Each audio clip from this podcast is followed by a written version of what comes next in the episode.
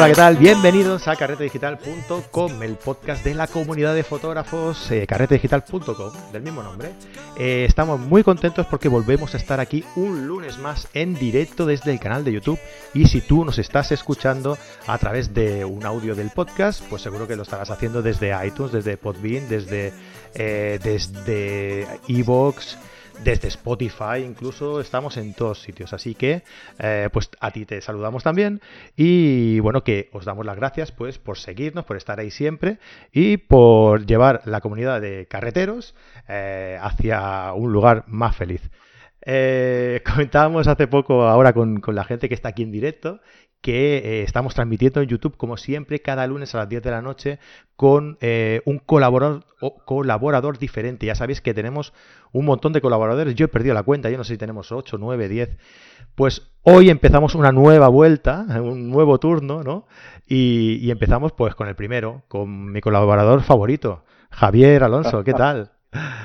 Hola, ¿qué tal? Eso se lo dices a todos, ¿no? Sí, empecé, empecé a decírselo a, a, Fran, a Fran Nieto, y, y, le, hizo, y le hace mucha gracia. Eh, me consta que le hace mucha gracia. Y entonces digo, bueno, para que no se pongan celosos los demás, también voy a decírselo a los demás. ¿Qué tal, hombre? ¿Cómo no estás? Pasa nada. Bien, bien, bien. Con ganas, con ganas de, de, estar otra vez aquí y contar algunas cositas que sean útiles para la gente y, y que entretenidos. Muy bien, y nosotros súper contentos de que vuelvas otra vez aquí con nosotros y hablando pues eh, de algo que hay muchísima gente que, que, que, lo practica, ¿no? Y nos consta, además, estamos en, en, en Instagram también, ¿no? carretedigital.com uh -huh. en Instagram y, y a la gente se nota un montón que le gusta muchísimo la fotografía de, de naturaleza, la fotografía de, de, paisaje, sobre todo, porque cuando pones una foto de, de paisaje, eh, la verdad es que, que sube, que, que, sube un montón más que las demás, ¿no? O sea, que la gente, que los, los eh, carreteros que nos siguen, sobre todo, son muy son muy seguidores de, de tu tipo de, de fotografía. Sí, sí, sí, sí, sí. La verdad es que sí. Bueno, a mí es lo que, lo que me ha tocado dentro de este grupo de colaboradores, menos mal, porque si me llega a tocar estudio, igual, bueno, algo haríamos, ¿eh? pero igual hacemos un pequeño desaguisado. Entonces, Cada uno lo suyo, ¿no? Paisaje. Cada uno lo suyo. Eso es, eso es. Y claro, cuando hablamos de paisaje, al principio no sabíamos qué. Nos metemos directamente con el tema filtros porque a mí me parece algo fundamental uh -huh. y nos parecía demasiado fuerte. Entonces, lo hemos ido dejando, hemos hablado, ¿verdad?, de, pues, de angulares, tal, pero tocaba hacer los filtros y el tema de los filtros que nos va a llevar bastante tiempo. Entonces, vamos a tener que hacerlo en, en episodios. Sí, porque eh, esta mañana me ha pasado Javier el, el, el, guion y me dice, mira Fran, te paso nada, cuatro puntos para, para que tengamos más o menos de lo que vamos a tratar. Y, y yo le cuando he visto el guion le he dicho, Javi, esto, lo básico, eh, esto hoy, esto hoy va a ser que no. ¿eh? yo con, con, el programa que hago en directo también los, los domingos con, con Jesús García Sutil, que Ajá. bueno, la fotografía es lo que tiene, la sección esta de, del podcast, eh, tenemos un reto, ¿vale? Uno es hablar de fotografía de retrato, porque siempre que toca fotografía de retrato se retrasa, no sé por qué. Y, y otro es hacer podcast que duren media hora, ¿vale? Uh, creo que por aquí vamos por el camino, o sea que no lo vamos a conseguir tampoco. Ya, ya. bueno, pues entonces hay que, hay que meterse ya al lío directamente, porque si no nos liamos nosotros. Sí, bueno, vamos a vale. decir aquí un par de cosillas, ¿vale? La primera vale. es pues lo de siempre, ¿no? Que Carrete Digital somos una comunidad de, de carreteros fotógrafos, ¿no? Y, y, que nos encantan que estéis, eh, nos encanta que estéis con nosotros. Eh, recordad que tenemos también, además, un montón de cursos, ¿no?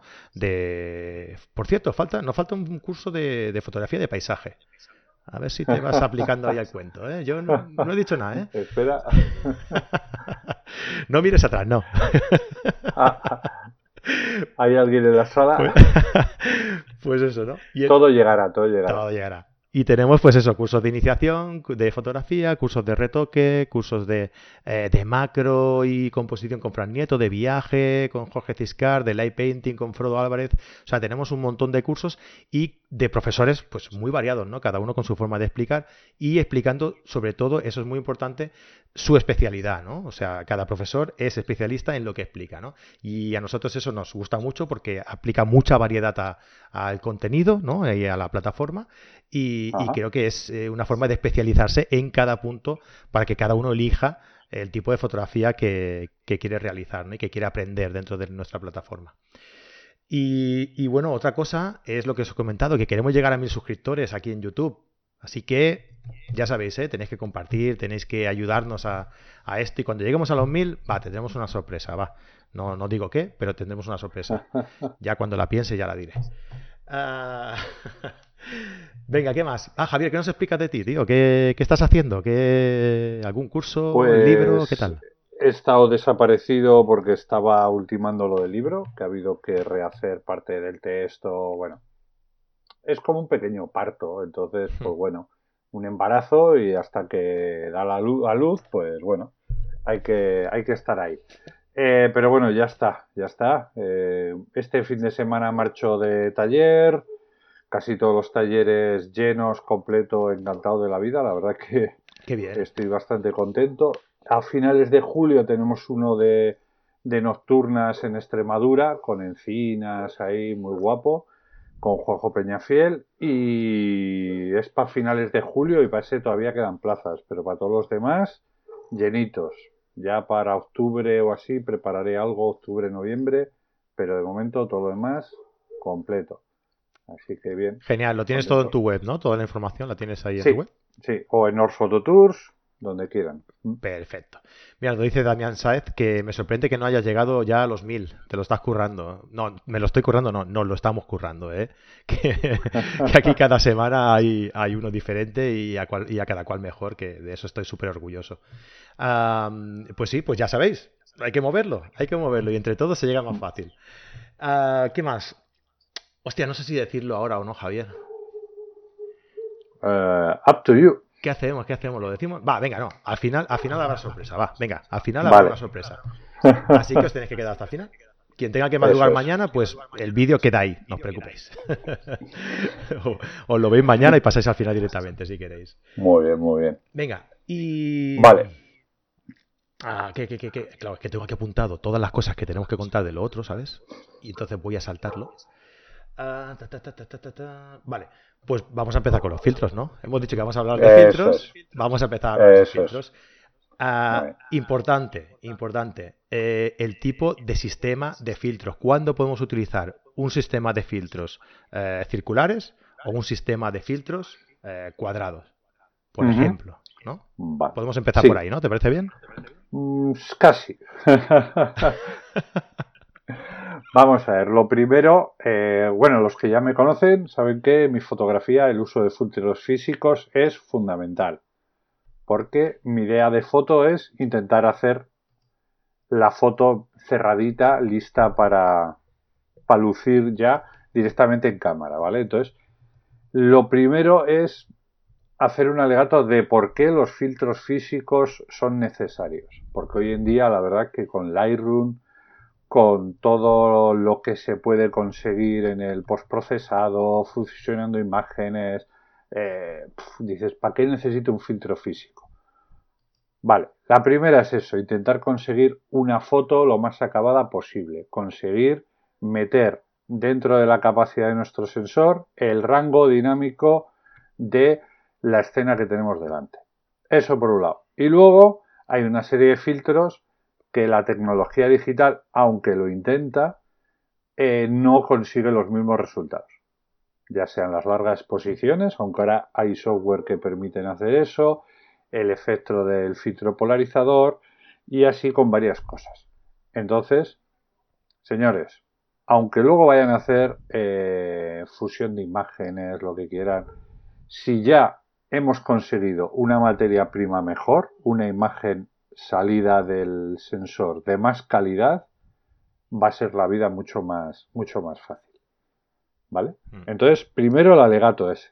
Y luego el, lo siguiente, sí. A ver, yo siento los que sean usuarios habituales de, de filtros, tenemos que empezar por lo básico. Entonces, para alguno, este contenido igual resulta un poquito al principio, ¿verdad?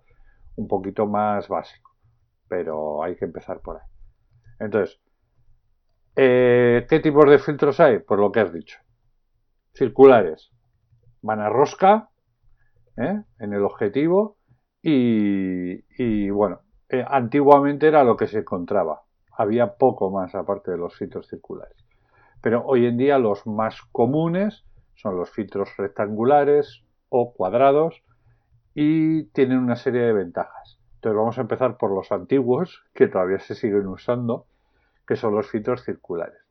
Cuando la gente hoy en día oye hablar de filtros circulares piensa solo en filtros de densidad neutra, filtro polarizador, pero antiguamente, sigue habiéndolos, ¿eh? pero antiguamente se usaban filtros circulares degradados. Pero es un poco, es poco práctico, ¿no? Tener un, un, filtro circular degradado. Muy poco práctico. Te, limita, la eh, composición, ¿no? Mucho. El degradado siempre estaba en el mismo sitio. Entonces, si variaba la cantidad de cielo que tú metías en el paisaje, no podías regularlo. Y como veremos más adelante, en los filtros rectangulares sí que podemos, sí que podemos regular eso. ¿Ok? Entonces, el polarizador sí que sigue siendo hoy en día el filtro circular mucho más útil que el cuadrado.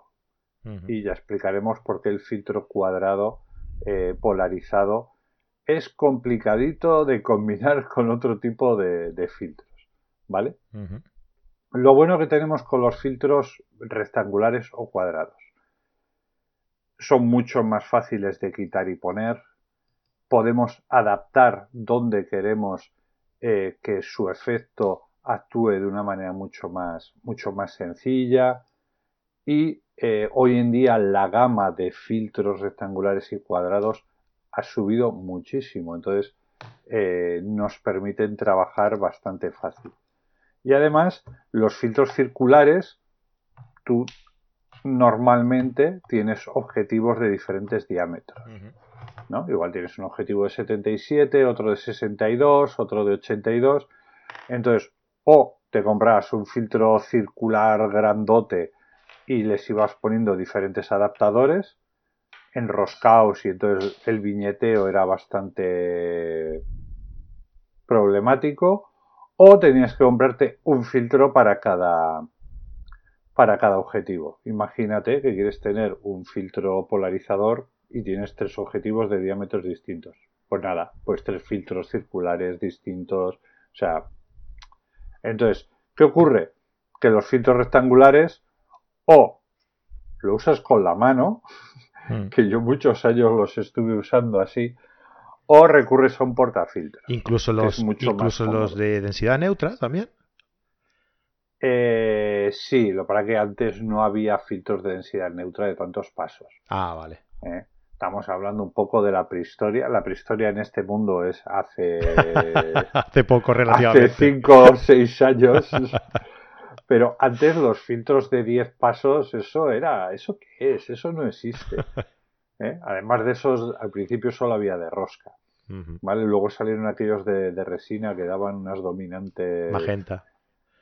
había había magenta, había unos verdes, había unos verdes que no había cómo quitarlos luego en el procesado, aquello era, era un horror. Pero hoy en día la tecnología ha avanzado bastante y hay filtros rectangulares de cristal de alta calidad y, y puedes meter un filtro de 10 pasos o incluso más y las dominantes que generan son, son mínimas. ¿Vale? Entonces, eh, vamos a trabajar sobre todo filtros rectangulares. ¿Ok? Perfecto. Y lo que hay que tener en cuenta antes de nada es ver qué vamos a conseguir con los filtros rectangulares o los tipos de filtros que hay que nos pueden aportar. Eso, porque teniendo la comparación de los dos tipos de filtros, ¿vale? O sea, de los dos sistemas de filtros, el circular y el, hmm. y el cuadrado, ah, teniendo la posibilidad de hacer los dos, porque yo, por ejemplo, tengo el 1424 de Nikon, que no tengo la posibilidad de ponerle el de rosca. O sea, yo no me queda otra que utilizar em, filtros cuadrados porque no tengo opción de ponerle un filtro de rosca.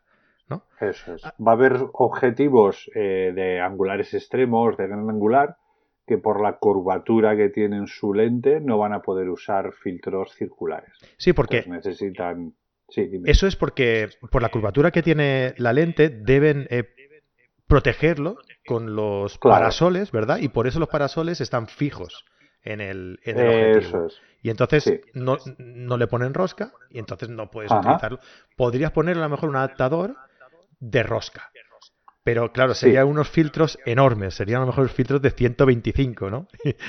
o más, o, más, o, más. Sí. sí, sí, sí, sí, sí, serían de diámetro, pues estamos hablando que tranquilamente se irían a 20 o una cosa así, o sea, ya tamaño folio, pero casi por el lado largo, ya, o sea, eso ya imagínate, o sea, el escudo de Capitán América, pero en rollo filtro, o sea, no, no, no. Eso está, está descartado. Vamos, no creo que a nadie se le haya ocurrido. Igual ahora alguno nos escribe por aquí y nos dice, sí, pues hay un filtro sí, así. yo tengo uno. Los americanos que lo hacen todo grande. Eso es. No, no, no es que lo haga grande, es que encima les gusta. Sí, o sea, tú haces un producto, si lo haces más grande va a vender más. Claro. Entonces, pues vale, pues en, en esa opción no, no, hay otra alternativa. Pero si yo tengo alternativa, o sea, si yo tengo un, un, objetivo en el que le puedo poner rosca, eh, em, filtros de rosca o filtros cuadrados, ¿vale? Eh, y mm. le quiero poner no un degradado, un degradado se entiende que es mejor de, mm, cuadrados. Eh, le, puedo le quiero poner un densidad neutra que me da igual ponerle cuadrado que redondo. ¿Por qué tú prefieres ponerle cuadrado? Sí, prefieres ponerle cuadrado, claro, en este caso. A ver, yo utilizo los dos, ¿vale? Y hasta el de seis pasos no tengo problemas en usar el, el de rosca. Pero eh, sin duda, para el que vaya a empezar a usar filtros, lo, es mucho mejor los cuadrados o rectangulares. Y tienen una ventaja clarísima que es, tú imagínate que estás haciendo un paisaje con un objetivo y tienes montado un filtro de densidad neutra, un degradado suave, tienes montado tu tinglado de filtros ahí y estás haciendo fotos, pero ves una foto que estaría mejor con, con otra lente pues solo tienes que coger todo el tinglado que tienes montado en el portafiltros, llevarlo a la nueva lente y ya los tienes. Si tienes que ir a rosca, pues tienes que andar enroscando, desenroscando y el proceso sería bastante más lento. Y si estás en un momento en que la luz se puede escapar, pues lo preferible es de esta manera que es mucho, que es mucho más sencillo. Entonces, salvo para el caso del polarizador, para todo lo demás, hoy en día con la calidad de filtros que hay, rectangulares o cuadrados. Vale, pero es una cuestión simplemente práctica, no, que uno vaya, te vaya a dar mejor resultado que otro por la construcción ni nada de esto, ¿no? No, hoy en día no, no. Vale, por cierto. ¿Qué ha pasado? Lo que decía, vamos a hablar sobre todo de filtros, vamos a hablar de filtros, entre comillas, normales. ¿Vale? Luego profundizaremos en eso. Porque hay una serie de filtros eh, que producen efectos eh, artísticos extraños que a veces solo están disponibles en formato circular. Mira, hace poco, eh, no sé si conoces a Juan Tapia y David Santiago. De... Mm, bueno, están en portfolio, natural. eso es. Y ellos hacen unos, unos talleres distintos y hemos hecho este año uno que era a tres bandas, en el cual eran ellos dos y yo, ¿no? Y en la parte de David Santiago era todo usando eh, filtros mm, rarunos, rarunos. ¿eh? Entonces son filtros que, eh, bueno, Lee tiene muchos, son filtros artísticos, generan nieblas, generan efectos raros y, bueno, interesante, interesante. Pero de esos no vamos a hablar, vamos a centrarnos sobre todo Mm, en, tres tipos de filtros. Bueno, está el filtro polarizador, que ya hemos hablado. Luego están los filtros degradados. Vamos a hablar siempre de filtros degradados, de aquellos que no tapan la luz de igual manera en todo el, en todo el filtro, ¿de acuerdo? O sea, se buscan para equilibrar diferencias lumínicas dentro de la escena. Javi, ahora que decías, perdona, eh, que yo voy con, retardo como YouTube, em, que decías lo de los filtros de, niebla. A ver si sabéis, dejo aquí la cuestión, que tú seguro que lo sabes, si te lo pregunto a ti no tiene mérito. Eh, a ver si sabéis cómo eh, crea el efecto de niebla eh, José Benito, que lo ha explicado un montón de veces y es muy gracioso. ¿Cómo crea el efecto de niebla eh, sin ningún tipo de filtro, sin usar ningún tipo de filtro? Ahí lo dejo, va. Venga, a ver si los que estáis aquí en directo, a ver si lo, sabéis. Luego lo, lo, explicamos. Vale. Sigue, Javi. Mira, eh, bueno, antes de continuar con lo mío, hay una pregunta. dice, ¿pudieron utilizar los filtros anticontaminación lumínica? ¿Son útiles? Mira, la primera vez que oí hablar de ellos vino una persona además a un taller mm, que bueno fue un poco un poco desastre porque íbamos a hacer unas nocturnas. Yo no conocía la localización a mí me mandaron allí por decirlo así básicamente. E imagínate un sitio que tiene mitad contaminación lumínica por un lado luego tiene un foco enorme que pegaba aquello una luz en mitad del castillo horrible. Bueno aquello fue un fue un caos un caos. Pero había uno que estaba hablando de ese filtro y decía que era buenísimo cuando aquello creo que solo había de una marca, pero no recuerdo qué marca era, no sé si era Nisi, Aida o alguno de estos, había sacado justo ese, ese filtro, ¿vale? Si era el de Lucroid, ¿no? ¿No era de Lucroid? No, Lucroid, Lucroid acaba de sacarlo ahora, pero cuando aquello, eh, solo había ese. Y yo le dije, no puede ser, no me lo creo. Además me vine arriba, yo normalmente intento ser bastante comedido. Dije, no puede ser, eso será que tiene una dominante que enfría las luces. la compensa. tal. Pero sí, eh, tiene un, material que lo que hace es eh, eh, el tipo de luz que se utiliza normalmente en la iluminación de las ciudades, pues mitiga el efecto y, y, le cambia, es como que le cambia el tono a esa, a esa parte. Yo no los he usado, pero sí he visto el efecto que hacen y es un efecto que es que es real, ¿vale? Y de hecho, pues eso, ahora eh, Lucroid ha estado metiendo mucha caña en ese, en ese proceso y acaban de, sacarlo.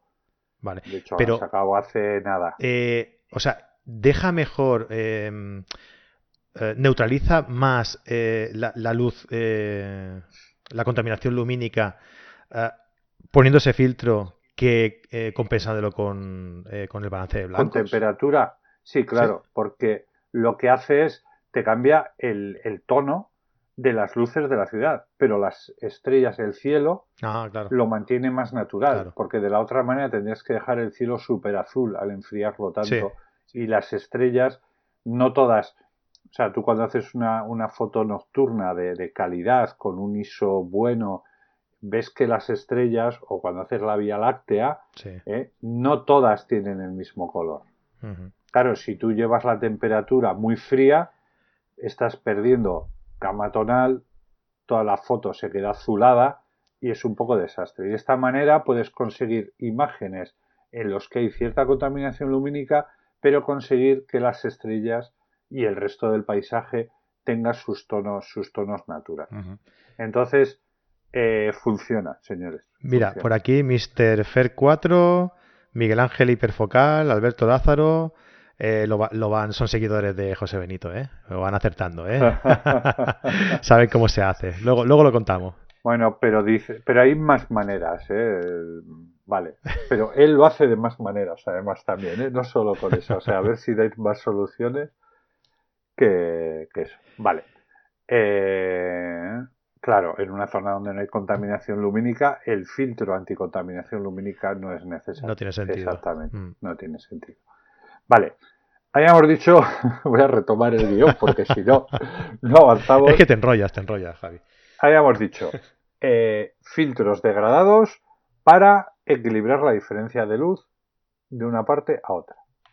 Y la otro son los filtros ND. Filtros ND que son compactos por igual en toda la escena y eh, dependiendo el grado de densidad que tienen, pues nos permitirán alargar más o menos el tiempo de exposición. ¿Vale? Muy útiles para eso, para conseguir efecto seda, eh, para mm, conseguir eliminar personas de una imagen. Cuando hacemos una reexposición en gente paseando, pues si no alargamos varios minutos, la gente desaparece de, de la imagen. Y por otro lado, pues bueno, el filtro polarizador, que se le vamos a dejar ahí aparte. Y luego están los filtros, que espero que de los que hay aquí muchos no lo usen, que son los filtros típicos que venden en las tiendas. Tú no haces eso, ¿verdad? No, no, no. Para proteger la lente. Yo ese no lo vendo. ¿Ok? ¿Vale? Son filtros que está bien, oye, si no quieres estropear la lente, pero claro, es una pena porque al final toda la tecnología que hay detrás de los cristales de que funcione bien un, filtro, pues le estás poniendo ahí una cosa rara. ¿Vale? Entonces, tenemos esos filtros, los vamos a ir viendo, pero la gente cuando va a comprarlos, mira, yo, mm, yo trabajo, trabajo con, con Lucroid, recomiendo Lucroid porque son los que conozco, no digo que sean mejores o peores, ¿vale? Pero a raíz de eso, la gente me pregunta, y cuando entran en, en, la, en la tienda, ¿no? A través online, se lían. Se lían y no, no entienden lo que tienen que comprar, no sé qué. Entonces, cosa importante, las dimensiones de los filtros. ¿Ok? Mm, las más normales son 85, 100 y luego 150 o 165. Para los objetivos normales yo que recomiendo la de 100. Mm. ¿Ok? Es la que nos va a permitir tener un filtro que no sea excesivamente grande, nos va a permitir manejarlo sin que se creen viñeteos, ¿Qué ocurre? Que esto es como todo, según se sube de tamaño, este tamaño que estamos hablando es del ancho del filtro, ¿vale? Pues más caros, el de 85 es más barato. Yo tengo que decir que empecé con unos de 85 sujetados con la mano y unos cocking que aquello era, vamos, era un horror. Luego tuve, compré un, un Sinray traído de Estados Unidos que el de 85 puesto aquí, me acuerdo que fueron, no sé, 200 y mucho euros un horror, un horror, mejor no pensarlo. Pero bueno, para que los que piensen ahora que los filtros son caros, que se acuerden de esto, ¿eh? 200 y pico el de 85, ¿eh? Madre mía. Entonces, lo primero que hay que tener claro es el ancho de filtro que tenemos. Y una vez que tenemos eso claro, podemos decidirnos por el sistema de portafiltros. Porque los portafiltros lo primero que necesitas saber para portafiltros es qué ancho tiene. ¿Ok? La mayoría de, las empresas trabajan eso, bueno, el de 100 todas y luego, pues bueno, el de 85 unas cuantas y luego los, los portafiltros especiales para angulares extremos como el 1424 de Nikon que ha contado Fran. ¿no? Entonces, los portafiltros tienen dos partes la arandela, ¿verdad? Para sujetarlo al, objetivo y el portafiltros en sí. La arandela tenemos el mismo, vamos a decir entre comillas, problema que con los filtros de rosca, que eh, depende qué lente tengamos, tenemos que tener una arandela de adaptadora u otra. ¿Ok? Yo, por ejemplo, en mi caso, eh, Lucroy tiene dos sistemas. Uno va a rosca, como sería un, filtro normal, y el otro va a presión en la parte del parasol. Sé que Nisi, por lo menos antes, también tenía unos que iban a presión. Creo que ahora van con palometa, con el tornito que, que presiona eh, con el, con el objetivo. Mm. Eso es. Y entonces, claro, hay que tener unos sistemas para usarlos en diferentes, en diferentes objetivos. Mi solución para trabajar lo más rápido posible, adquirir la, la anilla adaptadora para cada objetivo que tengas. Entonces, mis objetivos siempre llevan puesto el adaptador. Entonces, cuando hemos dicho que queremos cambiar todo el tinglado, solo tengo que quitar lo que es el portafiltros y engancharlo a los diferentes objetivos que ya tienen su arandela. Mm. ¿Ok? Así es mucho más rápido. Normalmente las anillas adaptadoras cuestan, pues no son unos 40 euros, 40, 50 euros puede ser, ¿no? Entonces, si tienes tres objetivos, pues bueno, es una inversión, pero suelen ser bastante resistentes. Luego el portafiltros te vale el mismo, o sea, lo que es el portafiltros te valdría el mismo, no vas a usar dos lentes a la vez. Bueno, si vas a usar, pues bueno, entonces ya sí. Tendrás que comprarte dos, claro. Eso es. Pero si no, normalmente con una, con una de debería, debería valer. Entonces, tenemos eso. ¿Qué sistemas pueden ser mejor? Mi recomendación, El de Lucroid lo que tiene bueno es que van los cristalitos muy pegaditos y está muy bien sellado. Para la gente que quiere hacer largas, largas exposiciones, largas exposiciones diurnas, va muy bien. Además tiene unas viseritas que para luces parásitas diurnas, que son bastante cabritas, pues cubren bastante bien. Y yo utilizo esas viseras también para cuando llueve. Para cuando llueve y quiero usar los filtros, pues me tapan un poco. Vale. Eh, otro interesante es el de Nisi, si no me equivoco, que tiene un adaptador para poder usar un filtro polarizador pequeñito que se pone al principio del todo y normalmente si tú tienes un polarizador de ese tipo no lo puedes manipular una vez que pones el portafiltro. Pero ellos tienen una arandelita que te permite moverlo. ¿Ok? A mí me parece un poco complicado el sistema de, enganches, de adaptadores y demás, y yo no lo suelo utilizar eso porque normalmente en paisaje no utilizo filtro polarizador. Utilizo filtro polarizador sobre todo en dentro de un bosque sí, eh, cuando, cuando quiero igual potenciar un arco iris, pero lo que es en un atardecer, el filtro polarizador tiene más problemas, más desventajas que ventajas. Cuando hablemos del filtro polarizador, ya le meteremos, le meteremos caña. Será muy interesante, porque creo que hay mucha confusión a raíz del, eh, del filtro polarizador. ¿eh? Creo que hay mucha confusión. Sí, a ver, yo hay que decir que es el, primer filtro que me compré en su día y de repente empecé a hacer fotos con polarizador y es que las fotos estaban muchísimo mejor. es una maravilla, te contrasta más los color, más contraste, aquello. Te saca unas nubes ahí, aquello que parece que, se, salen de la foto, pero claro, no en todas las situaciones. Ni, con todos los objetivos, evidentemente, claro.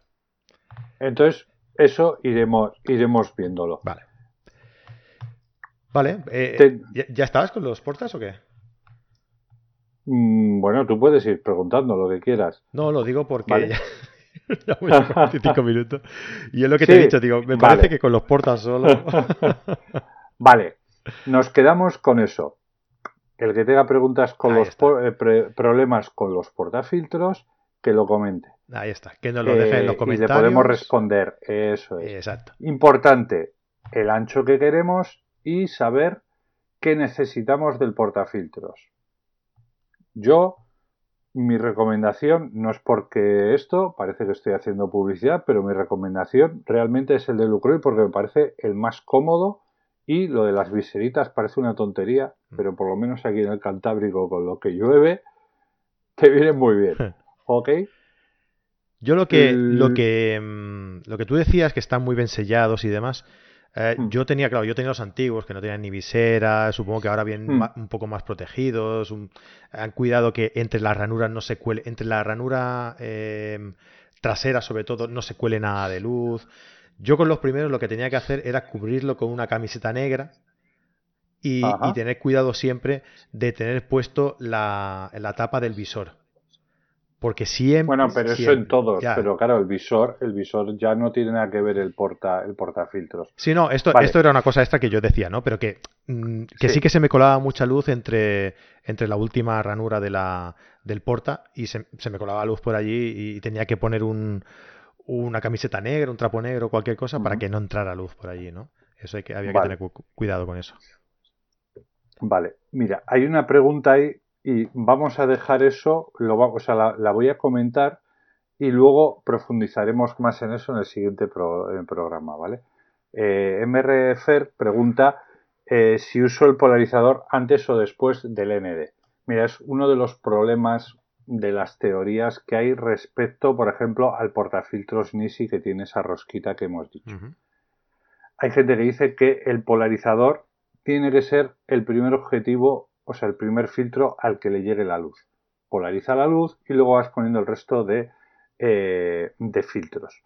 Yo lo desconozco. Yo normalmente el polarizador lo utilizo sin portafiltros y por lo tanto primero pondría un ND circular en este caso y luego el polarizador delante. ¿Por qué? Porque luego el polarizador lo voy a tener que estar moviendo y es mucho más sencillo hacerlo de esa manera. Y cuando trabajemos con portafiltros, hay un orden que es bastante sencillo e intuitivo. El más cercano a la lente, el ND. ¿Por qué?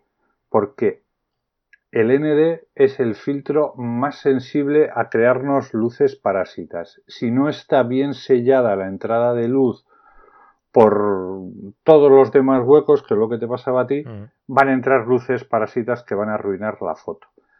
Claro, vosotros imaginar que entra lucecita por una ranura o por el visor. Si tú estás haciendo una foto con una luz de atardecer sin filtro ND, pues no pasa nada, porque la cantidad de luz que puede entrarle por detrás con respecto a lo que le está entrando por la lente, pues es mínima no, no, no, no supone ni un 1%, pero si tú le pones un filtro, un, ND de 10 pasos, cualquier pequeña lucecita que entre por un sitio que no esté afectada por el ND es como que le estás pegando un linterna. Claro. ¿Vale? 10 pasos de diferencia con el resto de exposición, ni más ni menos. Entonces, el ND el más pegadito. Luego, en los filtros degradados, no hemos dicho el tipo de filtros degradados que hay, yo el siguiente que pongo es el degradado suave. ¿Por qué el degradado suave? Porque es un filtro que no necesitas ser muy preciso a la hora de colocarlo. Por lo tanto, lo pones ahí. Que luego quieres poner un filtro inverso, lo pones después, precisamente por eso, porque hay que ser o un filtro de grado fuerte. Porque hay que ser más preciso a la hora de colocarlo. Entonces, si está en la parte eh, más adelante, más afuera, es más fácil de manipular. ¿De acuerdo? Y por último, pues iría el polarizador. Por ejemplo, en este caso, lo que hacen tanto Lucroid como Lee es tienen unos adaptadores y se pone un filtro, un filtro polarizador eh, bastante grande. Y después ya está el trípode para el portafiltros también. A este paso sí. A este paso sí. ¿Eh? Y el primo de Zumbosol para que te lleve todos los filtros y demás. Bueno, un par de cosas antes de acabar. Eh, me comentaba Camil eh, que, no se puede poner un filtro degradado de temperatura en Lightroom. Es, lo que decías tú. Si le pones el filtro este también estás, estás poniendo también una dominante, ¿no? Si, lo retocas con, el, con el mismo filtro este. Y, el tema es, tú en, Lightroom puedes hacer 200.000 cosas. Tú puedes hacer ajustes de temperatura por zonas. Eh, entonces, mm, tú puedes ir comiendo y recuperando cosas. Eh, en Lightroom puedes hacer lo que quieras. ¿Vale? En Lightroom, Photoshop. Pero la idea de los filtros físicos es conseguirlo sin tener que llegar a Lightroom. Entonces, lo que permiten todo este tipo de filtros, en este caso yo creo que se refiere al de contaminación lumínica, es conseguirlo directamente de la toma. Estás consiguiendo salvar eso. Ok, a ver. Hola Javier, yo tengo un objetivo de 35 milímetros de diámetro 49 en el que soy incapaz de usar mis filtros de grados de Lucroid porque se nota mucho. Pero se nota mucho el qué. El, degradado. claro. Pero es un degradado suave o un degradado inverso. Pues será inverso o será duro. O de será duro. Vale. Claro. Eh, bueno, es, eh, el, resultado es moverlo un poco, quizá, ¿no? Eh, claro, para pero, que no se note mucho el Pero sí es importante, no, todas las marcas, pero por ejemplo, mm, en, en Canon, tú por ejemplo, cuando quieres calar los filtros con el Live View, tú la visión que estás teniendo con el live view no es la visión real de la foto como va a quedar. Estás teniendo una visión con el diafragma más abierto de tu lente. Entonces tú imagínate que tienes una lente 2,8. Estás viendo la foto a 2,8.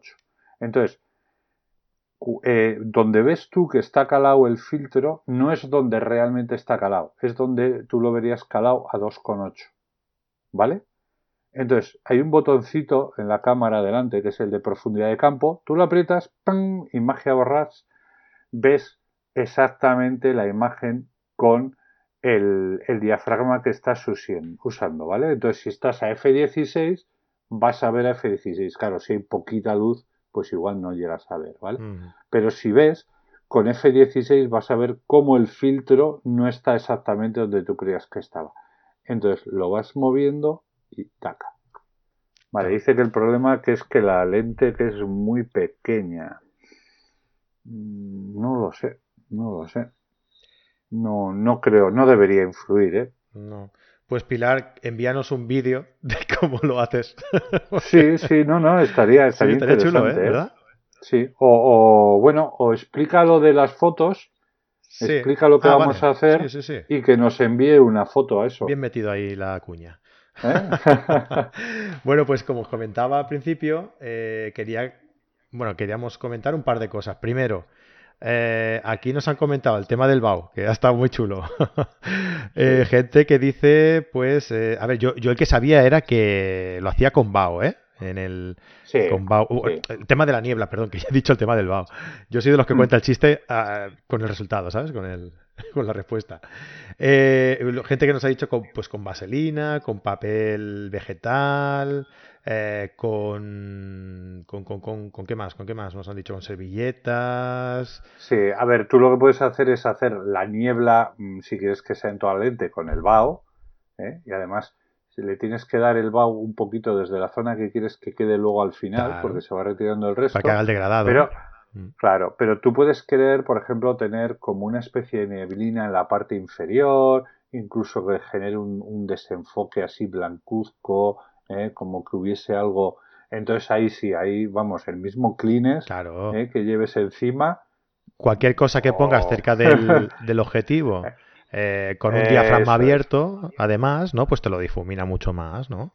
Eso entonces crea ahí un efecto claro que sí. pictórico interesante. y lo segundo, ¿eh? que, bueno, hace un par de semanitas así con Fran Nieto comentábamos que íbamos a empezar un programa en YouTube eh, en el que íbamos a comentar las fotografías que vosotros nos enviarais, ¿no? Eh, un, programa en el que íbamos a comentar la composición de esas fotografías, ¿no? Porque, eh, como os he comentado antes, los profesores que tenemos son especialistas en sus eh, temáticas específicas, ¿no? De la fotografía. Ah, ya os puedo adelantar que ya lo hemos grabado, ¿vale? Que tenemos tres programas grabados ya y que seguramente a mediados de junio o así ya los estrenaremos. Ya, ya os iremos avisando. Ah, y he pensado que, Javier Alonso, pues también querría participar, ¿no? Que cuando viera el primer capítulo le iba a entrar ganas y me ha adelantado y se lo he dicho y se lo he propuesto y hombre, él se apunta a un bombardeo también y nos ha dicho que sí. Así que hemos eh, decidido eh, que vamos a hacer un programa semanal eh, comentando una de vuestras fotografías. Pero ojo, la idea es conocer lugares chulos, ¿no? Donde, donde ir a fotografiar. Entonces, lo que queremos es que participéis con nosotros y que nos enviéis una fotografía eh, explicándonos eh, dónde está hecha, eh, qué dificultad de acceso os habéis encontrado, qué problemas de acceso os habéis encontrado para ir a ese lugar y qué eh, dificultad os habéis encontrado a la hora de realizar la fotografía ya a nivel técnico. ¿Vale? Es decir, queremos conocer lugares, eh, supongo que podemos empezar a nivel nacional o no, ¿no? Pero bueno, supongo que será más fácil a nivel nacional, ¿no? Eh, fotografías con lugares donde habéis ido a hacer una fotografía que, vosotros digáis, hostia, es que este lugar hay que ir a visitarlo, ¿no? Pues queremos que la gente lo, lo conozca ¿Y qué dificultades a nivel de acceso y a nivel técnico os habéis encontrado a la hora de hacer esa fotografía que nos habéis enviado? ¿no? Y entonces nosotros pues comentaremos el lugar, comentaremos todo lo que nos decís y ya de paso pues podemos también comentar un par de, aspectos, aspectos técnicos de esa misma fotografía que nos habéis hecho llegar, ¿vale? ¿Qué te parece, Javi? Eso es, eso es. Serían programas cortitos. Sí, sí. Importante. Y, nada, que lo, importante es eso, eh, una fotografía de paisaje, un lugar, que nos digan la historia que hay detrás de la foto. Está hecha en tal sitio, me costó en llegar allí, no conseguía mm, compensar la luz. Entonces nosotros, pues bueno, eh, viendo la foto y, y si conocemos el lugar o informándonos un poquito sobre el lugar, pues aportaremos nuestro granito de arena. Yo creo que será interesante eh, intentar ayudaros en, bueno, pues mira, esa fotografía se podría haber conseguido este efecto de esta manera. Exacto. Y si encima es un sitio al que podéis volver, pues podéis probar lo que, lo que os propongamos. Claro, o, volver, o, la, o la gente que lo escuche, ¿no? Pues, oye, pues a lo mejor lo ve, no lo conocía y, puede ir a, hacer fotografías allí, ¿no? Eso es. Importante, se me ha, no lo he dicho enviando las fotos a fran.carretedigital.com. que si no, que Pilar nos está preguntando, no sabía cómo enviar la foto por aquí. No, hace falta, Pilar. Envíanoslo a fran.carretedigital.com y ya de paso, pues la metemos en el, en el programa y la comentamos para todos, si te parece, ¿vale? Ah, Vanessa nos preguntaba si nos llegó la foto. Eh, Vanessa ha enviado una foto para el programa de, Fran Nieto. Así que eh, si queréis también participar, eh, para que os comentemos vuestra foto a nivel compositivo, también podéis hacerla llegar a, por fran.carretedigital.com.